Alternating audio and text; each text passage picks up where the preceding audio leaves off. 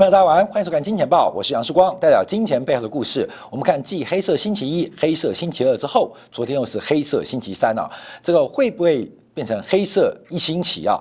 那今天晚上我们看到，包括欧洲股市跟美国股市，在我们录影的傍晚啊，出现了些许的一个反弹格局。那主要原因是碰到了重要的颈线啊，这个颈线一旦跌破跟失守，问题就会非常非常严重。那很多观众说：“哎，世光，你又看空美股啊？美国股市它的估值跟价格。”来自于流动性跟货币的刺激，它的本质是泡沫的，它本质是高风险的。就算它是涨，它是个牛市，它的本质是一个流动性堆出堆砌出来的一个价格泡沫，它就本身存在的巨大的风险，它本身就有极高的风险。所以在长期投资做观察，这个长期多长？一辈子。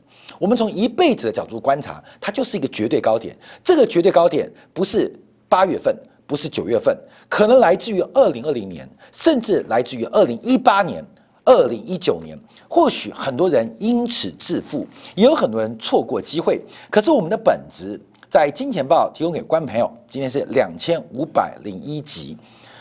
我们希望大家在一辈子的财富马拉松当中，能够。知道真正的投资价值，也要了解到市场上各式各样的风险。这个风险呢，有垂直程度的系统性风险、个别风险，还有意外风险。还有一种是水平面的，叫时间。有的风险它是靠时间做累积的。我们并不知道美国股市这一波会不会跌破颈线，跌破颈线这个超级大的 M 头会不会成型？成型之后会怎样？会不会有更多的流动性刺激？会不会有更多的宽松？会不会有更多的财政刺激方案？可能有，可能不会有。有不代表会涨，没有也不代表继续下跌。可是本质要抓清楚，它假如是一个巨大的风险，从时间的泡沫跟流动性过度宽松的支持，这个风险。就是始终始终的一个存在。好，没有股市的大跌，我们就要持续分析啊。呃，当然很多人解读是新冠疫情的二度爆发。等一下我会把欧洲最新的一个呃短观数据跟大家报告。这个欧洲的市场呃冲击非常大，所以今天我们从三个角度观察，我们把全球股市今天啊，我们少了五十几个国家的股市，然后。商品市场，我们抓了一百多个商品；外汇市场，我们从几个主要货币挑了将近二十种货币，我们来进行过滤跟分析。从股票市场到商品市场到外汇市场，来看一下到底这个市场的脉动跟变化。你知道吗？在三月中全球股市崩盘之际，随后的君子回归涨到改变信仰，到目前为止，有的市场已经快要把三月中的低点。给跌破掉了，而且还不是小国家，也不是小经济体哦，有金融中心，有指标性的代表国家，竟然快要把三月中的低点给跌破掉，你能相信吗？有的市场在过去这半年的反弹当中，基本上。反弹乏力，在这短短的两周修正当中，就快跌破低点，就已经快要跌破低点，所以我们就要观察一下这个市场的变化跟反应。我们看到，从昨天的新闻，大家持续关注道琼指数再跌了九百点，包括了科技股的财报，包括了传统产业股的财报，包括金融股的财报，似乎都不能对于市场的价格。进行方向上的改变。那另外，油价的重挫，还有美元指数出现了强烈的反弹，这就是一个行情即将开始的变化。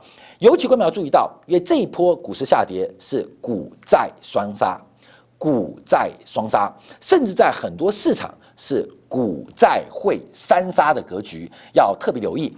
那当然，我们的主轴，因为看到欧洲。因为这一波的主跌跟领跌应该从欧洲股市来发动的，所以很自然的会想到新冠疫情的二度爆发。可是我要再度跟大家提醒到，最大的风险是在于美国在下周二选举变天的危机，选举变天的可能。那么你去想想看啊，最近啊，台湾有一个这个传产啊，这个传统的产业啊，这个上市公司啊，大同啊，台湾知名的老牌的家电资讯。跟重机重电的公司大同，呃，出现了变天。那变天之后，董事长是谁？林文渊。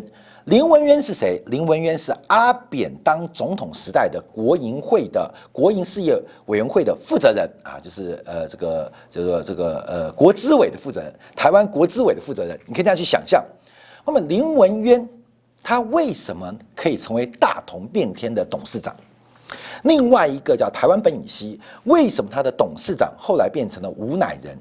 林文渊也好，吴乃仁也好，基本上他们对于金融市场都是外行人，可是都可以玩到上市公司经营权的变天，甚至成为上市公司的负责人。你去想象看，我可以想象这个对话：每一位政治人物，每一个政治团体，它背后都有很多金主，都有很多金主。自从阿扁两任下台啊，入狱服刑之后。这个林文渊会不会回头？哎呀，老杨啊，呃，我们都退休了，我想问一下老杨，你们是怎么赚钱？能不能教我两招啊？没问题，文渊哥，文渊大哥，承受你照顾，我就你传授两招，让你知道金融市场如何赚钱，如何会获利，如何掌握权力。这个吴乃仁乃公啊，这基本上也是搞政治出身的。等到二零零八年之后啊，政权交还了马英九。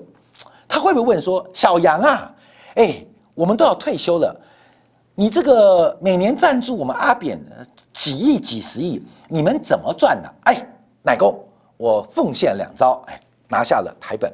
外面我讲这什么故事？这只是冰山的一角。你要知道，每一个政治人物、每个政治团体，他们底下的金主的数量跟关系，是你非常难以想见的，其中有交叉。其中有重叠，也有单独做压注的。这个你要知道，像之前台湾的论影事件，爆出了一位洪姓的超级金主。这个洪姓的金主啊，在台北市，在每一次市议会选举期间，他赞助的议员，据传超过一半。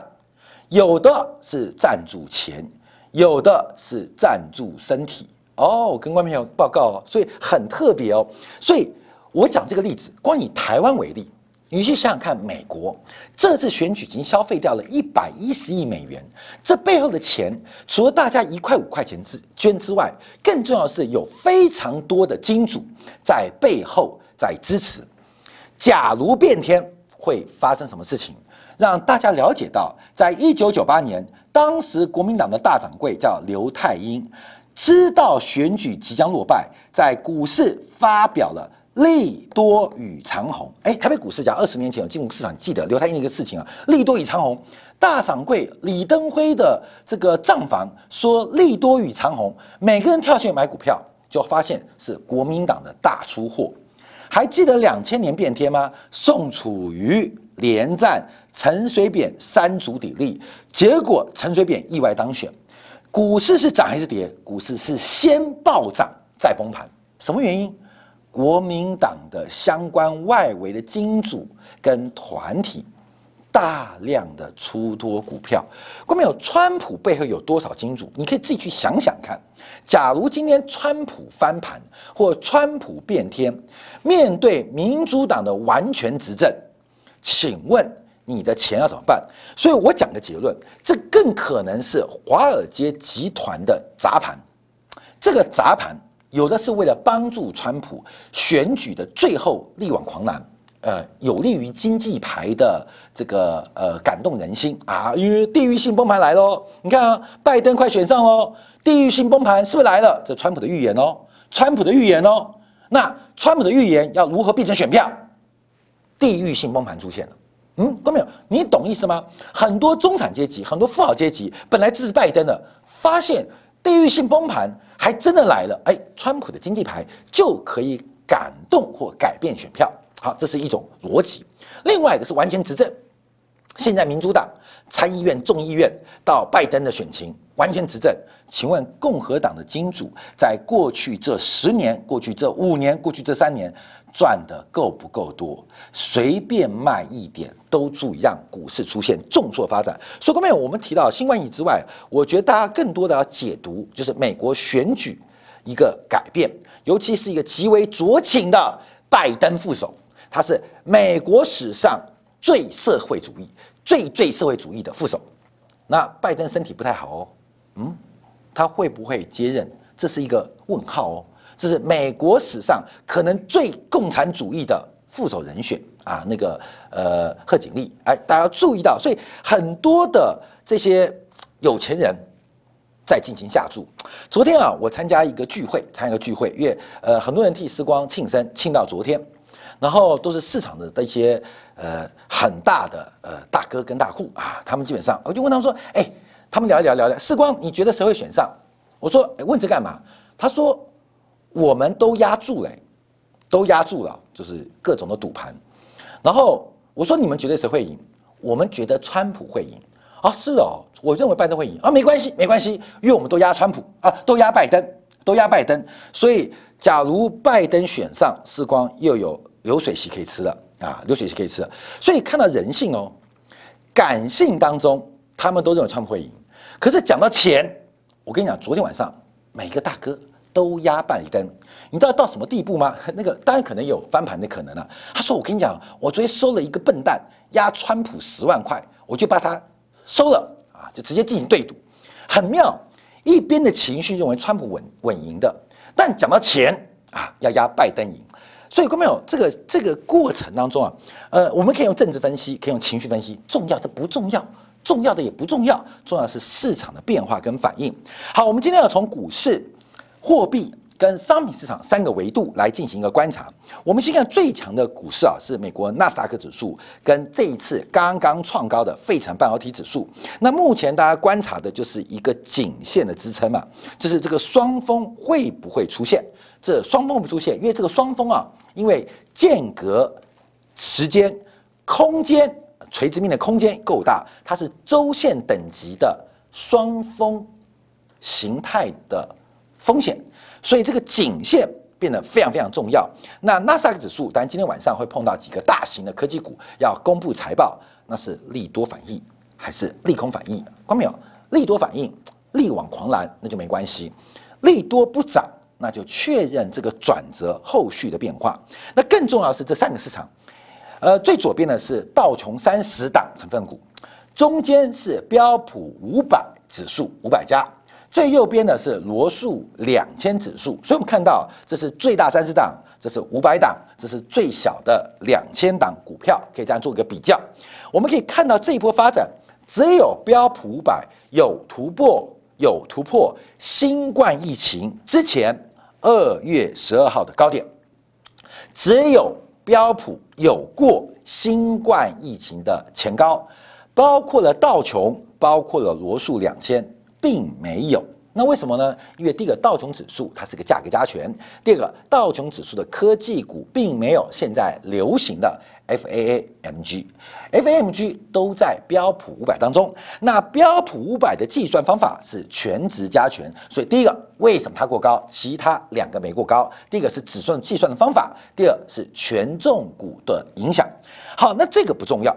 重要的是有两面向。后面我们看啊，因为道琼指数已经跌破颈线了，道琼指数在昨天的收盘已经跌破颈线了。那现在是这个 S M P 五百正在回撤颈线啊，回撤颈线不同哦。那另外我们看到以罗素两千最遥远，可是后面发现啊，这个股市走到了末段，谁在最后创高？你从这张图可以看到，最后在过去十月份创高的时候，道琼没有。S P 五百没有哦，罗素两千有。小型股在过去一个月美国股市公告过程当中，它扮演了一个非常重要的投机角色，这常常是行情末段的一个征兆。好，那我们再观察啊，要看到全球最弱的两个市场，最弱两个市场就是在今年三月中新冠疫情爆发之后。美联储、欧洲央行分别祭出超常规的货币政策跟刺激方案之后，大家均值回归，涨到让你改变信仰。好，我们看一下，有两个市场非常可怜，一个是欧洲，我们挑大的哦，西班牙股市。西班牙股市在这一波的反弹是非常非常薄弱的，甚至在昨天的一个下跌之后，创下了近。五个月以来的新低，目前离三月中新冠疫情的低点只有寸步之遥。所以不要以为大家都在高点哦，有的市场，有的股市正在面对第一次新冠肺炎流行所带来的金融冲击，而代表第二次，假如以指数效率市场的假设做观察，可能更为严重。西班牙股市即将来挑战三月中低点，呃，不要以为大是拉回哦。有人有人已经要破低了。另外，在亚洲最弱市场是新加坡的海峡时报指数，在今年第二季、第三季的反弹当中，基本上新加坡没事。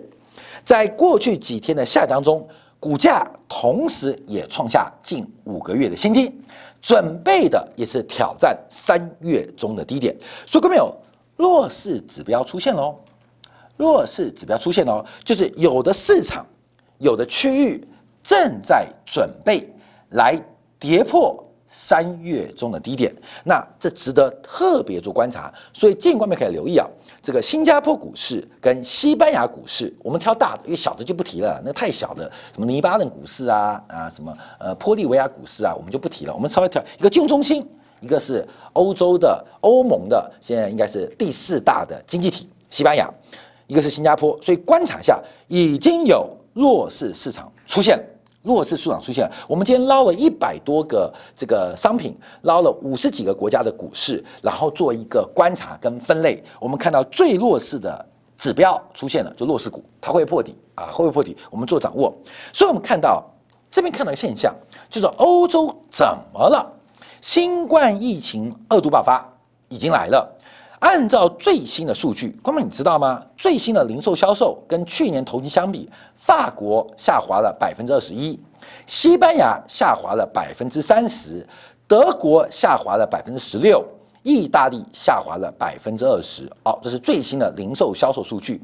我们更短观、更快的数据是上礼拜欧洲的发电量较去年同期衰退了百分之。八点四，创下六月份以来最大的单周发电量的跌幅。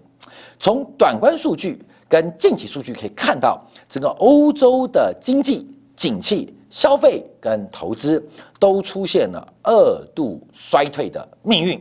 跟变化，所以我们就要特别做观察。所以这边来看一下，这德英法三国的股市啊，这个德国股市是最近领跌的，特别是赛普的这个财报引爆，我们前几有做过。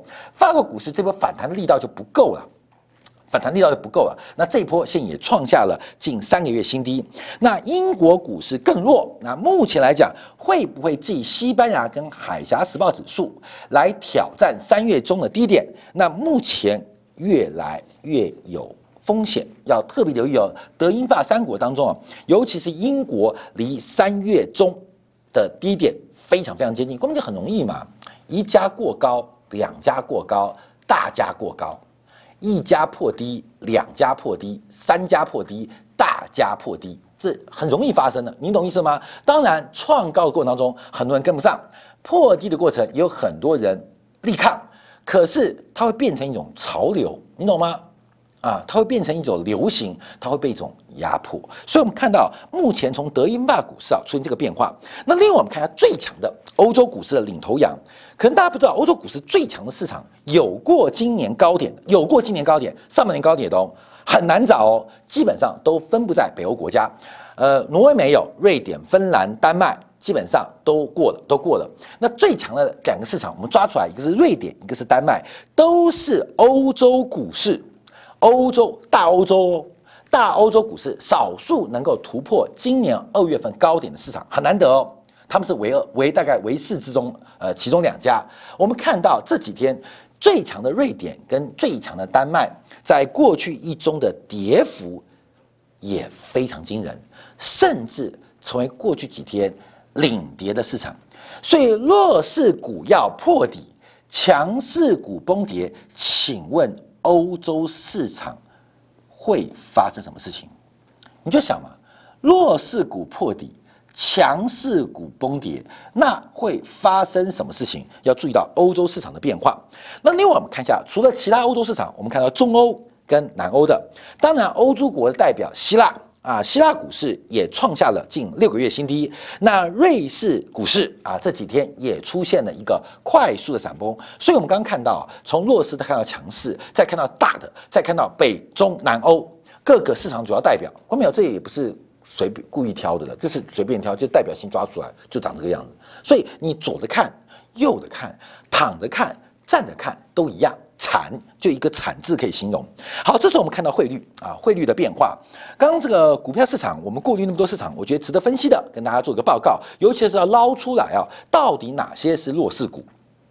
弱势的这个指数，哪些是强势的指数？先跟大家做分享。西班牙跟海峡时报、新加坡海时报这个这个呃海峡指数不是海峡指海峡指数啊，这要特别做留意。好，那我们看外汇部分呢，那美元正在做转强的发展啊，这是我们之前在九月底重压的一个新方向。新方向，其实金钱豹可以做到两千五百集，后面有一个。每天做的财经节目，能够撑十年、十一年，将近十二年，因为一年不是三百六十五天呐，一年大概两百四五十集啦，所以我们大概撑了大概十一年，也不是撑啊，这是经过市场的考验，这是没有两把刷子是活不下来的，跟大家可以这样报告。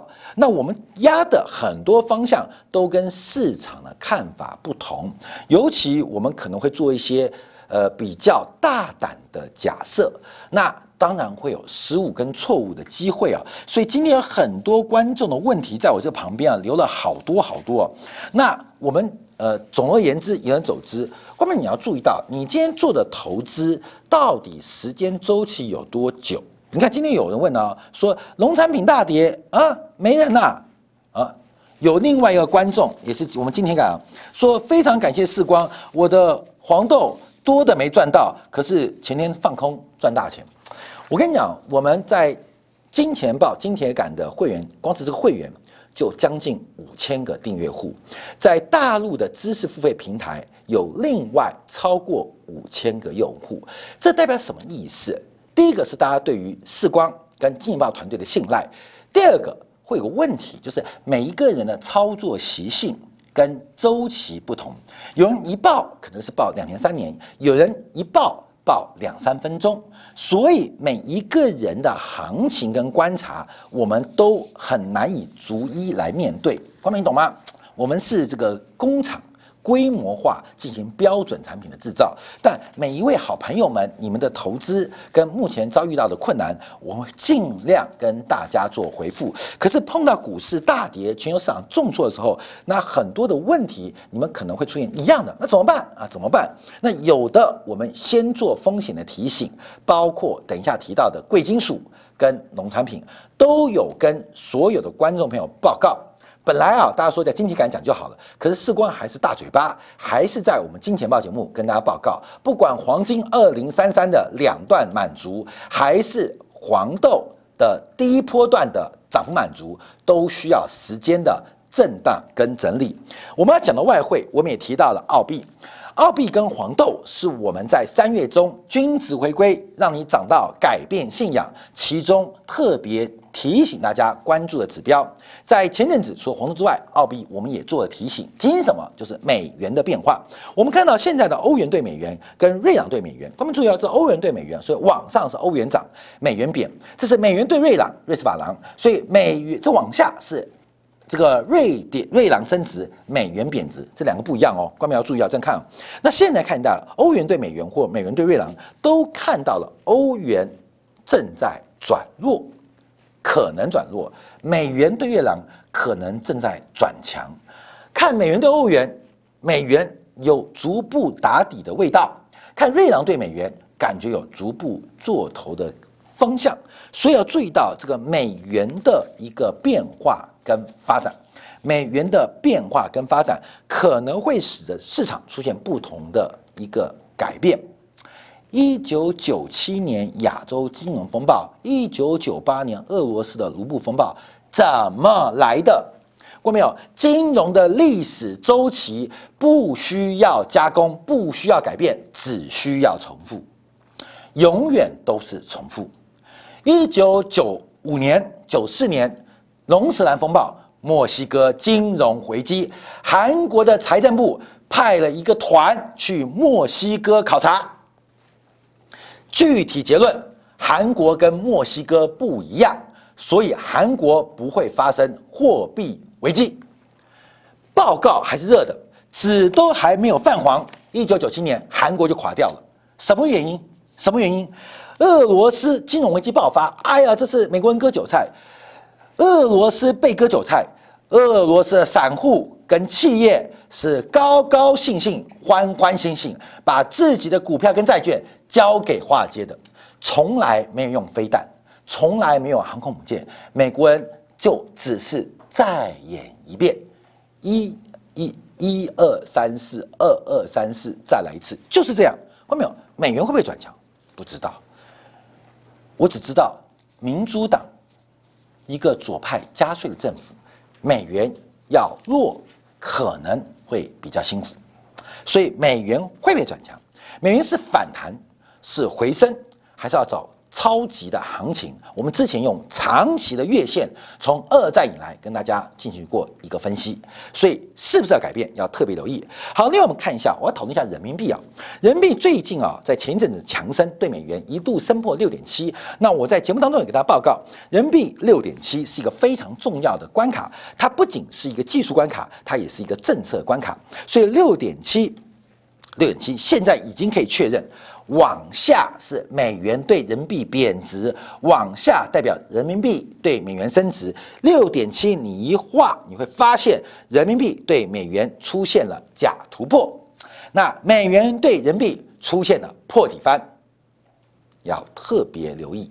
那另外我们看一下，那人民币对美元大幅增值，人民币对欧元呢？事实上，人民币对欧元呢这一波往下是人民币升值哦，甚至还没有。突破今年三月份新冠疫情爆发的位置，爆发位置，也就是新冠疫情爆发之后啊，这个人民币对欧元是大幅贬值的。那这一波是大反弹，而这个反弹、反弹、反弹，我们人都会看啊，这个往上是欧元涨，人民币贬；往下是欧元贬，人民币涨。所以这一段叫反弹，这一段叫下跌。这一段反弹基本上现在才刚刚回到当时。新冠疫情爆发的位置，所以汇市场也要特别留意一些大市场要开始改变了。好，另外我们特别注意到澳币啊，澳币是我们在三月份，在三月份特别跟官媒祈祈祷到，就是有几个商品可以做留意。当时提的三个商品：白银、黄豆、澳币。白银、黄豆、澳币。我们的主轴是看黄金嘛，那时候，但我们提到三个商品要注意啊。君子回归，让你涨到改变信仰啊！很多金钱豹观众朋友。都都因为信仰改变啊，舍弃了时光。我知道没有关系，会回来的，你知道吗？会回来的，会回来的。因为啊，这个等到挫折的时候，自然回来就会呃就回来了，没关系，这没关系。我们已经。这个十几年已经历经市场太多的循环，为什么可以活到现在？不是我活到现在，是长期支持世光跟支持金钱豹的观众朋友，你活下来了。所以本来就这样啊，它会膨胀，会收缩，膨胀会收缩。我们有长期的斜率可以做观察。好，澳币在那时候我们提到的君子违规改变现象，特别关注的货币类啊，货币类当中，你看澳币大幅走高，可澳币最近形态也开始改变哦。那另外我们看到美元对加币，加币这一波的对。呃，美元升值也改变了，所以从原物料货币跟美元的关系，原物料货币跟美元关系更看出来，美元正在出现一个转向，这可能不是反弹，而是一个更大的反弹啊！这所以这个行情要转变哦，我们继续观察，因为它没有明显突破，但我们要做观察，有做观察，为什么？因为不要买在最低点，你要买在起涨点。你不要指望买在最低点，要买在起涨点，错过了起涨点就等待下一次的最低点。所以，我们看到这个行情，你心里有准备，等到它一突破，你就可以马上动手，这很重要哦。所以，为什么我们都金钱豹讲在前面，会讲在前面，讲在前面原因是你有心理准备，价格一旦发动，出现了一个行情的突破，你可以马上动手，不是买在最低点，是买在起涨点，错过最低点你就。错过起涨点，你就等待下一个最低点，卖也不可能卖在最高点，是卖在起跌点。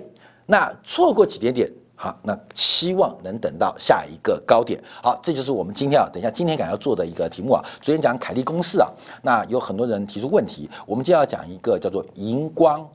啊，银啊，赌徒输光啊，赌徒输光公式啊，赌徒是怎么输光公式的？这个最知名的这个知识的网红林永乐教授，这个林永乐老师啊，也曾经上过这个赌徒输光理论。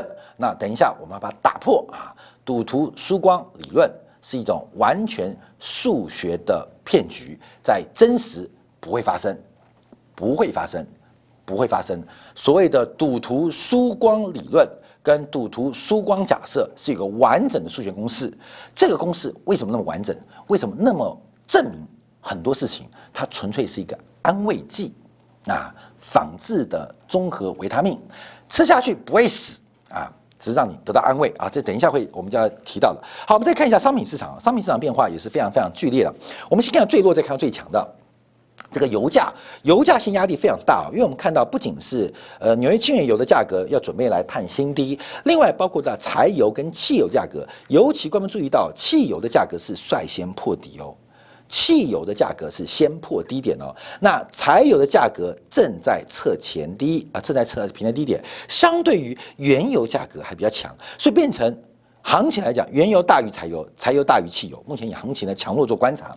那从整个美国的这个石油炼结厂、石化炼结炼炼油厂的这个开工率啊，正在出现二度下滑。二度下滑指的是今年三月新冠疫情的一度下滑，这二度下滑。那原油的价格也可能会碰到短期的一个压力啊，一个压力。但还是跟大家报告，拜登或民主党的胜选。将会改变过去这几年来油价的长期趋势啊！这为什么原因啊？我们下再提到，因为雇的商品很多，帮 T R 也追踪很多，因为它现在没发生嘛。等它转变了，那这样我们就开始把这个原因跟背景跟大家说明。所以，对于投资石油市场的观众朋友，你要注意到，这个拜登讲新能源，讲新能源，油价为什么要跌？没这样讲嘛？对不对？呃，新婚就一定等于幸福吗？没有嘛，新婚几乎百分之九十九不等于不幸福嘛。所以新能源会等于油价跌吗？不一定。新不代表就得要哭哦，你懂吗？不代表就得要哭哦。你看那个周杰伦演唱会，那个呃，不是有个很有名吗？这个粉丝互动时间，有一个女生起来唱歌，骂她痛骂她的前男友，还带着新女友来这个听歌啊，非常非常生气。新的结婚不代表旧的会难过哦，所以新能源来了不代表旧能源就一定完蛋哦，就很多的故事啊，我们在这跟大家报告。好，现在最弱的是这个能源。好，另外我们看到最强的这几天狂飙的啊，都在中国大陆啊，大陆的这个商品交易所，包括了像焦煤啊，准备挑战新高。那最近苯乙烯啊，这个反弹力很大，因为整个塑化。中间材料涨了一一涨了一圈啊，轮到了苯乙烯 S M 苯乙烯。那另外橡胶价格也是喷出，可今天我们看到苯乙烯涨停，橡胶跌停。嗯嗯，朋友你要懂意思哦，因为这一波最强的原物料应该是以橡胶，最强的今天被砍断头，最弱的石化产品，石化产品当中最弱的苯乙烯开始大涨，什么意思？就是领头羊呃撤退。然后落后的开始加温加热，或头借加温加热，这方面可能我们从价格当中也看到一些不太寻常的讯号。好，另外今天表现很好的，包括了像基本金属最强的四个，包括了铜、铝、镍、锌啊，好像卖保健品啊，这个铜、铝、镍、锌吃完之后，呃，变聪明啊，好睡觉啊，不是不是，那个那个是铜离子啊，铜元素啊，铜、铝、镍、锌啊，锌，呃，对不起，月。版面太挤了，所以就把它摆在电视机外面啊。电视机外面，假如你家的这个尺寸呃比较不一样的话，可能会看到。假如看到的话，你就要小心，因为鬼月已经过了啊。看到不是铜铝镍锌啊，都差不多意思嘛。好，我们看到这个铜价、铝价、镍价很强哦，尤其镍价最近还有利多，镍价最近还有利多。这个有关于矿场减产，可我们要注意到，注意到，哎，对不起，对不起，哎，对不起。差点继续讲下去，那我就太神奇了。来来来来，这个先先先把这要先注意到，因为铜有一个小的假突破出现，绿绿绿绿，现在这个形态也有点危险。那我们可以这个做观察。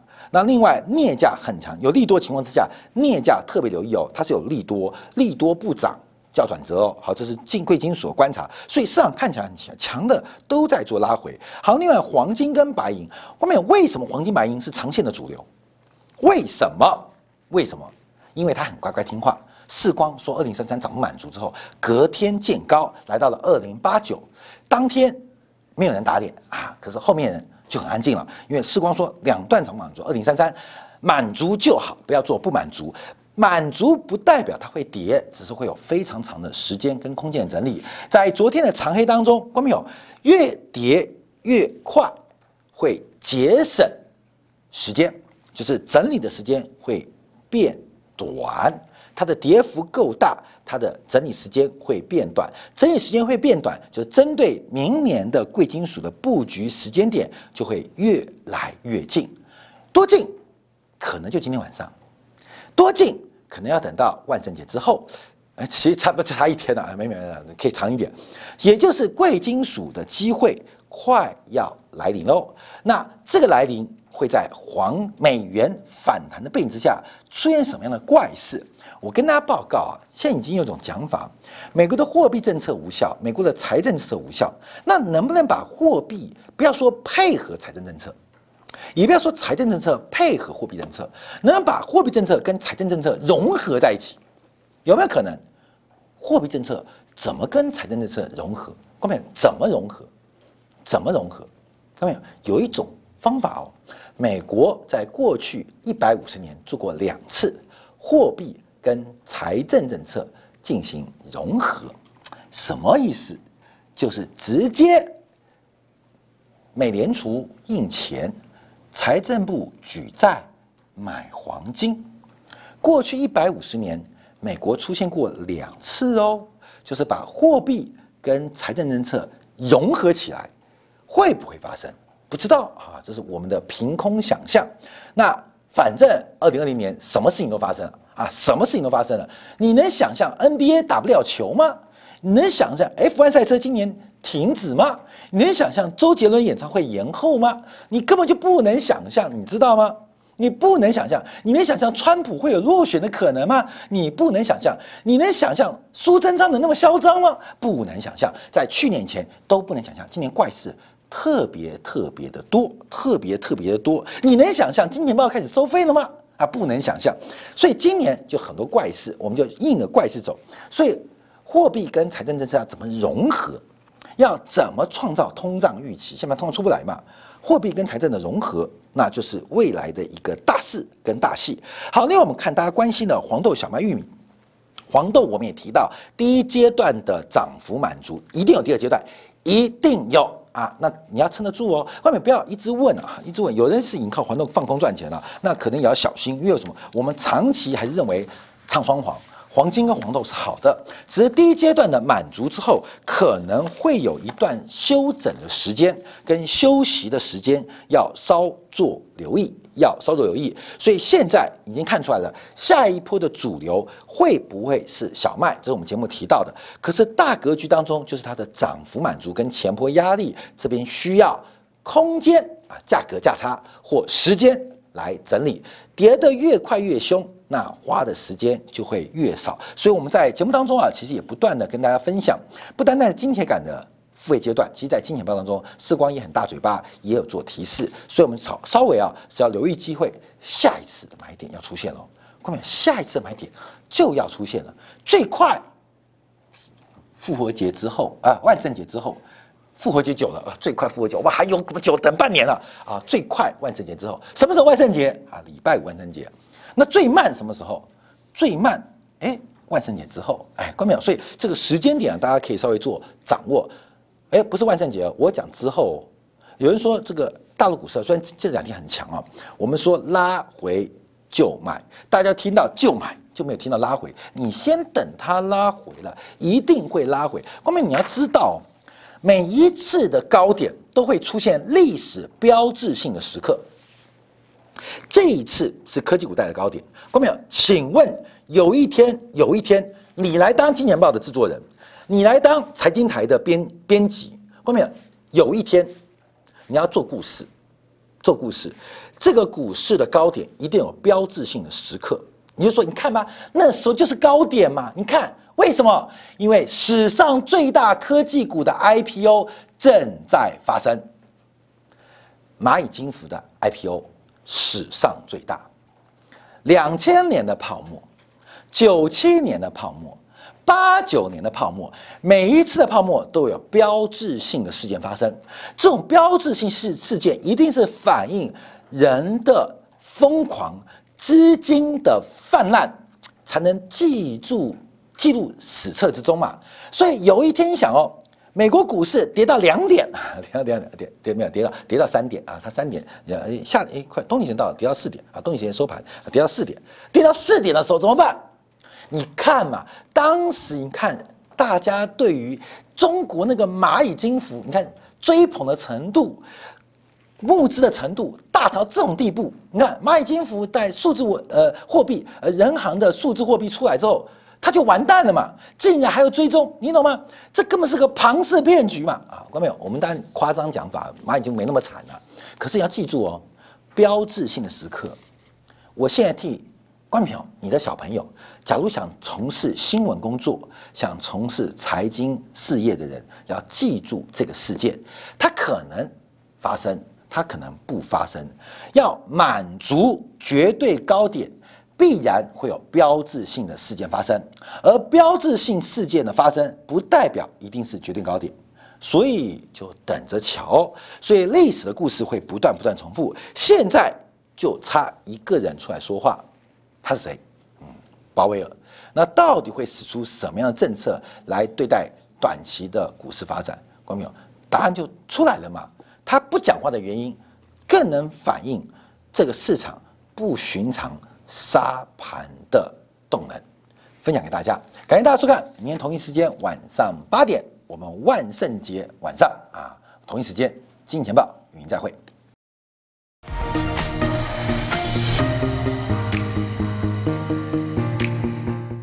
假如喜欢以上的影片，记得订阅、点赞、开铃铛，已经关注我哦。